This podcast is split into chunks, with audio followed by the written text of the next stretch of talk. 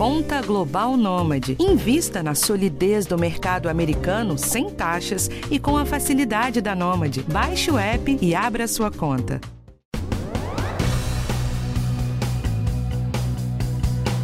Estamos em plena temporada de tosses, gripes, resfriados, bronquites, crises de asma, amidalites, otites e todas aquelas outras ites de inverno, né? Os vírus respiratórios ficam a toda nessa época do ano. Para complicar mais um pouco, ainda temos a pandemia causada pelo coronavírus, que também ataca o sistema respiratório. Por isso, não dá para se descuidar. Nosso sistema de defesa deve estar atento e armado para nos defender de tantas agressões. No podcast de hoje, você vai aprender a identificar as principais características dessas infecções, o tipo de tosse, a dificuldade de respirar, a dor de garganta, quais são as dicas para manter o nariz limpo e descongestionado, você sabe? Qual a importância da vitamina D para reforçar a imunidade? Quando que é preciso tomar antibiótico e procurar, por exemplo, um atendimento médico? Quem tira todas essas dúvidas hoje é a pediatra a doutora Ana Escobar. Eu sou Michele Loreto e está no ar o podcast do bem-estar. Doutora Ana, querida, seja bem-vinda aqui ao nosso podcast do Bem-Estar. Eu vou começar te perguntando por que, que o inverno, doutora Ana, é a época que a gente tem mais esses vírus respiratórios por aí? Boa pergunta, Michele. Muito bom estar aqui com vocês e com você especialmente, minha querida. Vamos lá, gente, que é o seguinte, olha, no inverno, a gente normalmente tem uma temperatura adequada à proliferação desses vírus que dão doenças respiratórias. Então, eles têm mais, eles estão aí no ar. Mais que isso, a gente tende a ficar em ambientes fechados, né? E os ambientes fechados, a gente sabe, a maioria desses vírus se propaga pelo ar. Se um ambiente está fechado, a chance de você adquirir esse vírus é muito grande. E uma terceira razão que é importante também é o seguinte: a nossa defesa da mucosa respiratória é constituída basicamente por uns cílios que vão batendo, batendo, batendo, né? E expulsando os agentes de dentro para fora, os que entraram. E no frio, gente, a gente tende a paralisar um pouco essa defesa.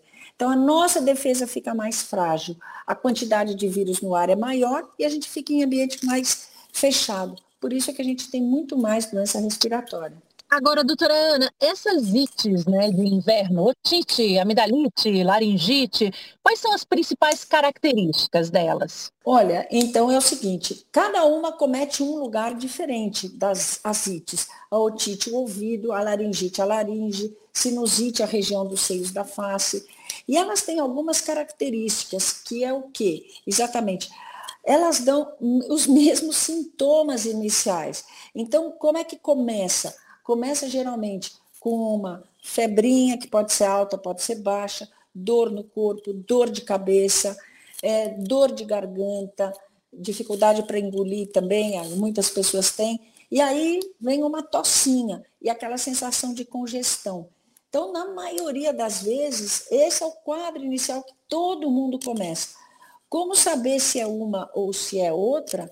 Bom, algumas têm sintomas específicos. A, a, otite dá dor no ouvido, a garganta dá muita dor na garganta, a sinusite dá uma tosse mais à noite, e a laringite dá aquela tosse de cachorro, né? Aquela tosse que, uma tosse alta, que a gente chama tosse ladrante. Então, cada uma delas tem características que dá para a gente ver.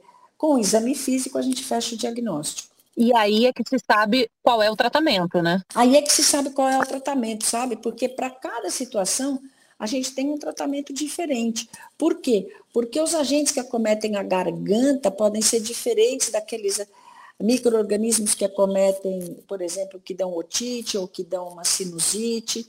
Então, a gente tem tratamentos diferentes. Por isso que é importante consultar o médico e não se automedicar, né? O que serve para uma pessoa não necessariamente serve para outra. Agora, doutora Ana, a senhora vai responder algumas perguntas que o pessoal mandou aqui pelo nosso colaborativo. Agora, quem está ouvindo a gente também pode mandar perguntas, ou então contar a sua história é, relacionada à sua saúde, alguma coisa que você mudou, alguma história que você tenha para contar. Enfim, é só mandar uma mensagem para o nosso WhatsApp. O telefone é DDD 11 988148000. Vou repetir, tá? 11 é o DDD 988148000. A primeira pergunta, doutora Ana, quem mandou foi a Joana. Fala aí, Joana. Eu sou mãe de três filhos. É, gostaria de saber é, como que eu faço para é, prevenir né, certas doenças que dão agora no inverno, né? Sabe que não é fácil cuidar de três crianças, né? Então, sempre que a gente né, ter algum tipo de prevenção é sempre bom, né? Como eu posso prevenir, por exemplo, uma otite? Joana, essa é uma pergunta muito boa. Então, vamos lá. Olha, primeira coisa, a gente tem que estar com a saúde dos filhos o melhor possível sempre. Como você faz isso? Alimentação saudável, sempre, sempre, claro. Dormir bem, importantíssimo, e exercício físico, né? Nas crianças, isso é super importante porque daí isso fortalece o sistema imunológico. Para prevenir otite, por exemplo, o que, que você pode fazer? Primeira dica que eu dou para os pais é o seguinte: em crianças pequenas, bebês pequenos, não deem mamadeira, leite, nada, nada com a criança deitada. Por quê, pessoal? Porque quando a criança está deitada, um pouquinho de leite pode escorrer e atingir o ouvido da criança que se comunica tudo lá por dentro. A criança tem uma tuba menor que é ali dentro do ouvido, então isso faz com que ela tenha mais chance de ter otite. Segunda dica, boa parte das otites da criança entram pelo nariz. Os micro-organismos entram pelo nariz. Então, a gente tem que manter a higiene nasal todos os dias das crianças, duas vezes por dia. Deixa lá o dispositivo que você utilizar, o sorinho fisiológico, durar do lado da escova de dente, tá bom? E a terceira dica, lavagem nasal é super importante, mas eu vou dar, fazer uma ressalva aqui, cuidado com lavagem com seringa, não use um jato muito forte. Se você usar um jato muito forte, esse jato pode ir para o ouvido e pode sim dar otite. Então, tem que fazer a lavagem nasal assim, conforme as indicações. Um jato mais fraquinho, não direcionado para o ouvido, você direciona a seringa para dentro do nariz, tá bom? Proteger do frio o ouvido, isso também adianta ou é só lenda urbana? Não é lenda urbana, não, me ajuda mesmo. Por quê? Porque a nossa mucosa respiratória, inclusive que vai lá para dentro do ouvido, tem os nossos cílios, né? E quando você está quentinho nessa região da cabeça, do ouvido e da garganta, você mantém o seu batimento ciliar mais ativo. Então, você consegue expulsar os micro-organismos melhor. Então, é sempre bom. Gelado sempre atrapalha. tá aí a dica da vovó, nada de gelado, é pé, pé, no gelado, tomar gelado, nada disso, né, doutora Ana? É ó, as vovós tinham razão, viu? Agora, doutora Ana, a Tatiana também mandou uma pergunta pra gente Oi, meu nome é Tatiana, sou mãe da Lara, de 8 anos. Eu gostaria de saber se nas infecções como amidalite, laringite, ou serem regiões próximas, né? Se há como identificar em casa ou somente no médico. Os cuidados também são os mesmos? Então, assim, Tatiana, quando a gente tem muita amidalite, o que significa? Você tem uma inflamação das suas amígdalas. Essa inflamação pode ser por vírus, aí a amígdala fica vermelha, bem vermelhona, ou por algumas bactérias, que daí aparecem pontinhos de pus.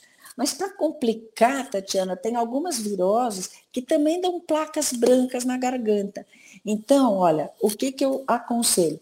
Se a sua filhinha, que tem oito anos, né, por exemplo, aparece com febre, dor de garganta, eu sempre aconselho aí ao médico. Por quê? Porque tem que ser examinado, o médico sabe fazer a distinção se é viral e bacteriana. Essa distinção é essencial porque para vírus não há tratamento, é esperar passar. O tratamento é só para suporte dos sintomas, tá? E para bactéria tem que tomar antibiótico. E antibiótico sempre, sempre, sempre só com prescrição médica, tá bom? Então é isso, eu aconselho, mesmo que você saiba que é uma amidalite, tem que ir no médico para saber se tem ou não que tomar qual medicamento é, que estaria mais indicado. Isso em relação à amidalite. Em relação à faringite, a faringe fica um pouquinho mais abaixo das amígdalas, né? E aí a faringite também pode ter pontos de pus ou também pode estar vermelha. Portanto, é essencial também, nesse caso, que o médico faça a distinção. Doutora Ana, sempre bom lembrar também que nunca parar o tratamento de antibiótico ali pela metade, né? Sem falar com o médico, nunca se faz isso, né? Nunca, Mi, você lembrou muito bem isso, viu, pessoal? Isso que a Michelle lembrou é essencial. Sabe por quê, pessoal? Se a gente para antes, a gente pode favorecer o que? A resistência das bactérias. Então, a gente tem que fazer o tratamento completo para garantir que as bactérias todas morram no, nos 10 dias, 7 dias, 10 dias, enfim, o tempo que o médico indicar o tratamento, se a gente para antes, a gente pode fazer com que as bactérias da garganta do seu filho fiquem resistentes. Isso é péssimo. Pergunta agora da Thaís, eu gostei dessa pergunta. Fala aí, Thaís. Olá, meu nome é Thaís Giraldelli e eu gostaria de saber por que a laringite tende a piorar no período da noite. Excelente pergunta, Thaís. Olha, à noite, com o frio, o que, que acontece? O frio faz com que a laringe fique mais edemaciada. O que, que acontece? Ela incha um pouquinho mais, tá? Então ela já está inflamadinha pelo vírus, aí no frio, às vezes, ela dá uma inchadinha, tá bom? E aí, inchando um pouquinho mais, a criança tem aquela tosse ladrante, tá? Que é uma tosse de cachorro, é uma tosse que não para por nada. E às vezes, até nesses casos de laringite, quando a laringe incha muito agudamente, né? O que que acontece? Tem que levar no pronto-socorro à noite, justamente, para tomar o quê? Para fazer uma inalação, né, com algumas substâncias que fazem a laringe agudamente desinchar, para não atrapalhar a respiração. Isso é muito importante. Doutora Ana, principalmente agora com Covid, né? Tosse tem sido uma coisa, assim, com essas novas variantes que todo mundo está tendo, né? Já não bastava é, tosse por conta das ites, tem a tosse por Isso. conta da Covid. Agora, eu queria saber o que, que a gente faz para melhorar a tosse, né? Tanto em criança como em adulto também. Sabe aquelas dicas da vovó? É, tomar um chá quente, é, gargarejo com água morna e sal, colocar um lenço com álcool no pescoço. O que, que funciona e o que, que não funciona? E o que, que a gente pode fazer para aliviar aquela tosse que, meu Deus, quando bate é uma loucura. É isso mesmo. Então, ó, a primeira coisa que a gente pode fazer é entender que tosse que é, porque tem dois tipos de tosse bem diferentes que as pessoas têm que entender isso. Olha, existe uma tosse com catarro, sabe aquela tosse catarrenta, catarrenta, que às vezes vem até o catarro na boca, as pessoas cospem ou engolem o catarro. Então, é a tosse que a gente chama de produtiva, tá? E é produtiva por quê? Porque ela produz a eliminação do catarro. E essa é uma tosse boa, é uma tosse que está te ajudando, está expectorando, está pondo o catarro para fora. Tudo certo. Agora, tem a outra tosse, que é aquela tosse seca, irritativa, que não tem catarro. É essa tosse, justamente, muito seca, seca, seca, seca, que às vezes vem e não para, que atrapalha a pessoa, inclusive para dormir. É uma tosse terrível essa tosse. Essa tosse, a mucosa fica toda inflamadinha, fica toda irritada. E nessa situação, quando a gente faz a vasodilatação, né, aí a gente melhora. O que é a vasodilatação? A gente abre os vasos. Isso a gente consegue fazer como? Tomando, por exemplo, um chazinho quente, tomando leite quente, né? tomando aquele leite da vovó, que é aquele leite queimado, que é feito com bastante açúcar. O, o próprio doce, o mel, acalma também essa mucosa. E o álcool, quando a gente põe no pescoço, também ajuda a fazer vasodilatação, porque ele esquenta um pouquinho. Lembrando que não é álcool puro, é uma porção de álcool, duas de água, coloca no lencinho e coloca no pescoço. Essa é a receita da vovó. Então, tudo isso ajuda. O gargarejo com água e sal tem um efeito menor, ajuda menos. Então, o que faz vasodilatação, que é o calorzinho, o doce e o álcool, que esquenta um pouquinho, isso tudo ajuda. A tosse seca. A tosse com catarro, pessoal, a gente tem que botar esse catarro para fora. Não é bom para uma tosse com catarro, porque você está acumulando catarro dentro de você, não é bom. Tem alguma coisa que ajuda a tirar mais esse catarro? Por exemplo, gargarejo ajuda? O que, que pode ajudar a você expectorar, né? Tirar mais facilmente isso? É, hidratação, a hidratação, então tomar bastante líquido, deixa o catarro mais fluido. Vocês já viram catarro, gente? Aquela coisa liguenta, pegajosa, né? Então, quando a gente está bem hidratado, o catarro fica mais fluido. E outra coisa que ajuda também é a inalação. A inalação com sorinho fisiológico, por quê? Porque as gotículas de água que a gente inala, as gotículas do sorinho, penetram nesse catarro viscoso e deixa esse catarro mais fluido. O catarro mais fluido é mais fácil da gente botar para fora e expectorar. Aquele catarro espesso é ruim porque ele pode, inclusive, descer para as vias aéreas mais inferiores, né, dando aquela um quadro pulmonar, né, podendo chegar até levar até mais agentes infecciosos para os brônquios, dando a bronquite, mais para dentro, dando a pneumonia. Então, o catarro tem que sempre botar para fora. Assim como a secreção do nariz também, né, doutora Ana? Nunca colocar para dentro. Nunca colocar para dentro. Gente, jamais ficar fungando para dentro. Por quê? Porque a gente vai juntando essa secreção na região dos seios da face, que são essas regiões aqui que a gente tem na testa, no nariz, nos maxilares. Isso favorece a sinusite. Então é péssimo. Então, quando a gente está com muito catarro no nariz, aí o ideal é a gente proceder à lavagem nasal com aquelas garrafinhas que vocês devem conhecer. São as garrafinhas que cabem ali um alto volume de solução salina, alto volume, e que a gente joga com baixa pressão. Isso é muito importante, alto volume, baixa pressão. A baixa pressão protege o ouvido. E aí eu vou dizer para vocês, é diferente da seringa, que é um volume menor, é baixo volume com alta pressão. Esse pode ir para o ouvido. Então, para limpar a caqueira do nariz, a garrafinha, no meu modo de ver, é o mais indicado. Tem uma pergunta, aliás, sobre lavagem nasal aqui, mas antes eu quero lembrar para o pessoal fazer como a Daisy, que é a, a, nossa próxima ouvinte que vai fazer a pergunta. Se você tiver alguma dúvida sobre qualquer assunto relacionado à saúde, ou então quiser contar a sua história para a gente, manda para o nosso WhatsApp, DDD 11 98814 8000. Deise, sua pergunta, fala aí. Meu nome é Deise, sou mãe da Isadora, ela tem sete anos. É, eu gostaria de fazer duas perguntas. O uso do soro fisiológico para lavagem nasal é livre? E sempre utiliza o seu soro em temperatura ambiente? Excelente pergunta, Deise. Então, assim, olha, o soro fisiológico é livre, né? Porém, obviamente, com bom senso. Você não vai ficar lavando, lavando, lavando, lavando a cada 10 minutos, né? Então, a gente procede à lavagem nasal pelo menos duas vezes ao dia, ou uma vez ou duas mais, se houver muita secreção. A temperatura ambiente é ideal para a gente lavar. Lembrando que se o soro estiver muito frio, o frio faz o quê? Paralisa as defesas das vias respiratórias. Então, o ideal é que seja na temperatura ambiente. Ambiente, não quente também, não nem Não quente, não, nada. Ambiente é o ideal, tá bom? Agora a pergunta é da Tabata. Meu nome é Tabata, tenho 25 anos, sou mãe da Moara. Ela tem um aninho, porém foi prematura de 30 semanas. Fez bastante uso de aparelho respiratório e isso trouxe algumas sequelas para ela.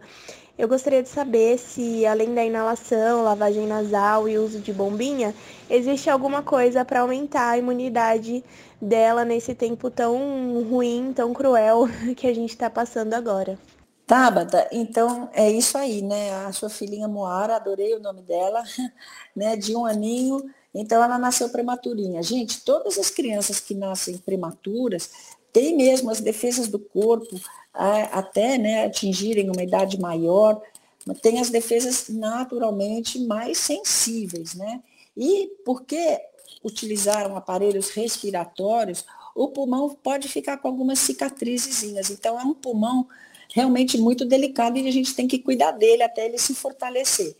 Existe sim, além disso que você falou, lavar bem o nariz, né, fazer inalação quando necessário, Existe sim, um, é, é distribuído pelo SUS, aquela palivizumab, que é o quê? Que é um, um, um produto imunológico que ajuda a prevenção do vírus sincicial respiratório, que é o vírus responsável pela bronquiolite nas crianças pequenas, tá?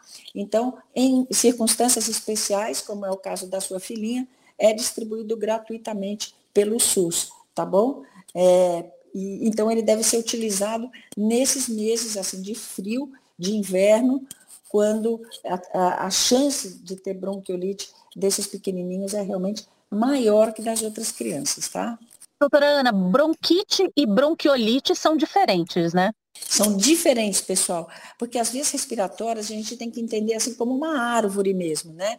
Então, o tronco grande assim da árvore seria, vamos dizer, a traqueia, aí ela vai dividindo em galhos grandes, que são os brônquios, e os galinhos pequenininhos, antes de chegar na folhinha, que é o alvéolo, é o bronquíolo. Então, o bronquíolo tem um calibre menor que o brônquio. A bronquite incide no brônquio. A bronquiolite incide lá no finzinho, no bronquíolo. E a pneumonia incide no alvéolo. Mas elas são parecidas, assim, de sintomas, para o pessoal em casa saber identificar? É, muito parecidas. Às vezes é difícil a gente identificar um do outro. Por quê? Porque a bronquite faz uma inflamação no brônquio, diminui o calibre do bronco, então o bronco fica menor, então o ar tem dificuldade de passar. Resultado, a criança fica chiando, fica com aquele chiado. E a bronquiolite? A mesma coisa. Só que lá no bronquíolo, mas o resultado é o chiado também. Qual é a característica de cada um? É que a bronquiolite é mais típica de bebês pequenos, tá bom? Bebês com menos de um ano, menos de dois anos podem ter mais bronquiolite. Crianças maiores, em geral, tendem a ter mais bronquite. Tatiana Belotti, mora em Guarani, Minas Gerais, mandou uma pergunta para gente. Eu gostaria de saber se colocar uma cebola cortada no quarto durante a madrugada ajuda a resolver um pouco a tosse que as crianças apresentam nesse período. Olha, Tatiana, eu já ouvi muitas pessoas falarem isso, tá? E já fui até procurar, mas não encontrei nenhuma evidência científica para isso, tá? Então, olha, não há evidência científica mesmo. Eu adoro cebola também, acho que um bife com cebola fica uma delícia, mas para vias respiratórias, eu te juro, eu não encontrei nenhuma é, evidência científica dizendo que isso pode ser útil, tá? Pergunta da Carla agora. Eu sou Carla, mãe de João Vitor. Ele tem 10 anos, ele já faz natação há dois. Então, a minha pergunta é a seguinte: a piscina é de água fria, ele sai da piscina e toma banho morno. Eu gostaria de saber se isso causa algum problema para a saúde do meu filho. Olha, assim, quando ele está na piscina, naturalmente ele está nadando, o corpo deve estar tá aquecido, certo? Então, tudo bem. Ele não pode é ficar com o corpo frio, porque o corpo frio, isso sim, pode atrapalhar as defesas. A gente sabe isso pode fazer com que os agentes infecciosos entrem com mais frequência e causem infecções. Agora, seu corpo tá, o seu filho está na piscina com água fria e corpo quente. Aí ele sai da água fria, ele vai para um banhinho quente na hora que ele está esfriando o corpo. Então, a ideia é que a temperatura interna dele fique a mesma, né? Porque se ele está na piscina, água fria, mas ele está fazendo exercício, o corpo está quente, tá tudo bem. Aí ele vai rapidinho para o banho. Isso é o ideal, sem passar frio. Aí no banho, quando ele está paradinho tomando banho, o corpo começa a esfriar do exercício, mas a aguinha quente deixa ele numa temperatura legal, tudo bem. A temperatura interna é que é importante. E a dica que eu te dou é, por exemplo, você deve lavar a cabecinha dele depois, não saia com ele com o cabelo molhado. Por quê? Porque o cabelo molhado depois, quando você sair, vai gelar a cabeça. Pronto. Aí ele pode ficar com frio. Então, idealmente, você dá o banhinho morno, seca a cabecinha dele, aquece, põe os casaquinhos necessários e a vida que segue. Doutora Ana, então dormir de cabelo molhado no inverno, nem pensar, né? Olha, vou te contar que isso tem, cada um tem a sua sensibilidade específica, tá bom? Tá? Para a maioria das pessoas, nem pensar. Eu vou te falar, Se eu durmo de cabelo molhado, eu tenho pneumonia, tá? Então, assim, para algumas pessoas, eu acredito que tudo bem dormir de cabelo molhado, não tem essa sensibilidade. Mas a maioria das pessoas tem essa sensibilidade, sim. Me dá aflição só de pensar. Fora que não, não é legal, né? Vai, vai acabar mofando o cabelo, vamos dizer Mofa assim. o cabelo. Doutora Isso aí. Ana, é, para a gente finalizar, tem a pergunta da Cristiane, que é super interessante. Meu nome é Cristiane, é, meu filho é Gustavo, tem nove anos. É, eu gostaria de saber é, como me prevenir dessas doenças de inverno. Boa, Cristiane. Bom, seu filho tem nove anos, né? E vale para todas as crianças também. As doenças de inverno estão aí e elas são propagadas, como a gente fala, por ambientes fechados, tá? Então, o que, que a gente pode fazer? Primeiro, manter a saúde do seu filho em dia. Então, é a boa alimentação, exercício físico e sono. Ele tem nove anos, não deixa ele ficar no, jogando com celular, com qualquer coisa, até altas horas e dormindo pouco. O sono é essencial para manter o sistema imunológico em dia, tá? Então é isso, isso é uma coisa importante. Segundo, né, aquilo, tentar manter o seu filho e todas as pessoas no ambiente mais aberto possível, mais arejado possível, para evitar que esses vírus respiratórios entrem, né, pelas nossas vias e causem infecção. Terceira coisa, ficar ciente que a gente tem muita doença respiratória agora, Covid incluída. Então, se você for num ambiente que você acha que está mais fechado, por exemplo, um shopping, um lugar assim com seu filho, você quer protegê-lo? Põe máscara. Idealmente, a máscara é uma das melhores maneiras que a gente tem para proteger as crianças nesse momento, tá? Então é isso, eu acho super importante usar máscara em ambientes aglomerados ainda, fechados, se você for com seu filho, e lembrar da higiene das mãos também, né? Lavar as mãos, super importante também. Se você anda no transporte público, se você vai em algum local, né, onde várias pessoas estão, até nesses brinquedinhos, né, de parque, lembrar de depois que usar, lavar as mãos das crianças. Isso é super importante. Para complementar a pergunta da Cristiane, e a tal da vitamina D nessa época do ano, que não tem tanto sol, né? Por exemplo, no Nordeste chove muito. É, se a gente vem para o Sul e para o Sudeste, até tem um pouquinho mais de sol, mas ninguém tem coragem de tomar sol porque está frio. Como é que faz em relação à vitamina D, que é tão importante? Boa, Mei, excelente pergunta. Olha, a vitamina D, gente, a gente sabe, ela tem uma função essencial no sistema imunológico, tá? Então, existem já vários trabalhos mostrando que a gente tem que ter os níveis bons de vitamina D, que é um nível bom de sangue em torno de 30. Quem não, não puder medir não tem importância, tem que ter aquela, tem que ter a vitamina D diária. Nem sempre é possível pelo sol. Como a gente faz? Com suplementação, tá bom? A vitamina D é a única que tem indicação formal de suplementação pela Sociedade Brasileira de Pediatria. Exatamente porque a gente não consegue, com o, o tempo do frio, né, tanto no Nordeste como aqui, ter níveis adequados né, de vitamina D. Então, que, a dica qual é? Consulte seu médico, é sempre bom ter orientação médica ou nutricionista. Nutricionista também pode indicar, e aí a gente faz a suplementação da vitamina D, tá bom? Ou seja, não é para correr agora, para ir na farmácia, É ir isso. lá e comprar a vitamina D de qualquer eh, unidade, Não. né? É, unidade. Unidade internacional, não é isso? Isso, isso. Até porque, né, Mi, para cada situação, para cada faixa etária, tem um número dessas unidades internacionais. Pode ser 600, pode ser 1.000, pode ser 2.000. E isso só o médico é que vai indicar, tá? Então vai no posto de saúde, bate um papo com um médico ou então com um nutricionista que ele vai poder te orientar. Doutora É Ana, isso muito, muito obrigada por todas essas dicas tão valiosas aqui, viu?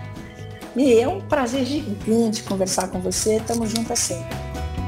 Muito obrigada. E olha só, a gente tem assunto novo no nosso podcast do Bem-Estar.